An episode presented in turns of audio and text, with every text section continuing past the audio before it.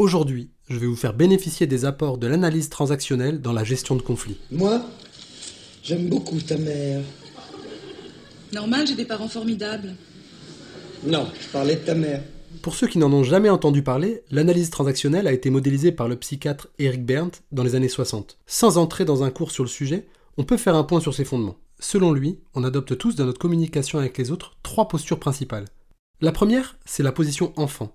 C'est celle qu'on fait ressortir quand on s'exprime librement, ou qu'on exprime ses émotions sans filtre, ça c'est l'enfant libre, ou au contraire quand on dit ce qui est attendu de nous. Qu'est-ce que vous nagez bien cher? Oh là Vous aurez reconnu Tassin et Pitivier, qui sont typiquement dans une posture enfant. La seconde position, c'est la position parent.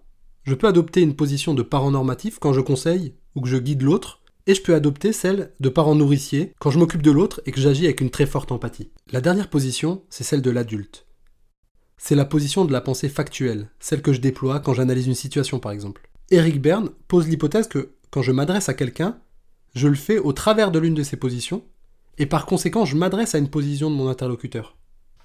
Le chef qui est assis là a dit si tu vas pas chercher la bouffe, on va tirer du canon dans ta boutique. Non, non, j'y vais, j'y vais. Dans cette scène du film La 7ème compagnie, on voit l'équipe de Tassin et Pitivier qui s'adresse à un commerçant plutôt sur un canal parent, et le commerçant qui répond sur un canal enfant, enfant adapté. À votre avis, il se serait passé quoi si le commerçant avait répondu aussi sur un canal parent, qui n'était pas le canal sollicité? C'est là que ça devient intéressant. Ce qui est intéressant, c'est d'analyser quand la communication dérape. Ça commence à dysfonctionner quand nos transactions se croisent. Quand les transactions se croisent, un instant la communication est coincée. Sans forcément que ça devienne un drame, soit je m'adapte au mode qui a été sollicité, soit la communication va devenir durablement bloquée. Il y a un autre dysfonctionnement qui mérite qu'on s'y attarde, c'est celui des jeux.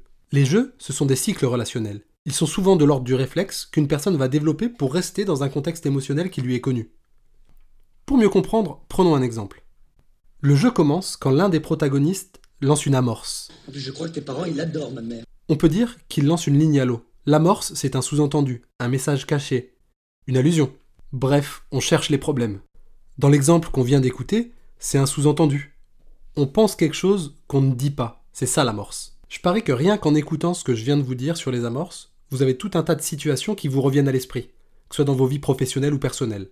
Là, on est pile au point de bascule. Si je souffle deux minutes pour me forcer à résister à une réaction inst- instinctive, je peux sortir du jeu en adaptant ma position de communication. Alors je veux très bien où tu veux aller, mais moi pas ce soir, je suis pas en jambes. Sauf que souvent, on le fait pas. On répond et on s'embarque dans le jeu. T'aimes pas ma mère Si j'aimais pas ta mère, je vois pas comment je ferais pour la supporter aussi souvent. Ah bah voilà, on y est. Donc tu supportes ma mère. Ça finit souvent par un renversement des rôles qui, qui arrive par une attitude qui est instinctive.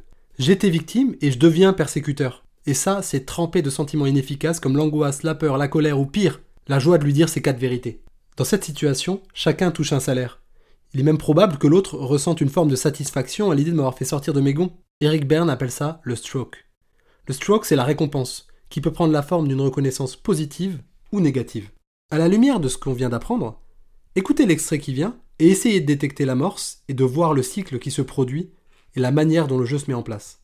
J'adore ta mère, mais tu m'excuseras. Ton père est tordu. Je t'interdis de dire que mon père est tordu. T'arrêtes avec mon père. Tu touches pas un cheveu de mon père, je peux te tuer si je veux. Je parie qu'après ces 5 minutes, vous verrez plus les relations et les disputes de la même manière. Vous avez maintenant en main les fondements de l'analyse transactionnelle. Cette semaine, prenez un temps pour réfléchir. À qui vous vous adressez quand vous parlez à vos interlocuteurs? Qui vous répond dans, dans votre vie? Essayez de détecter les amorces. C'est en vous observant, avec bienveillance, mais sans complaisance, que vous deviendrez votre propre coach.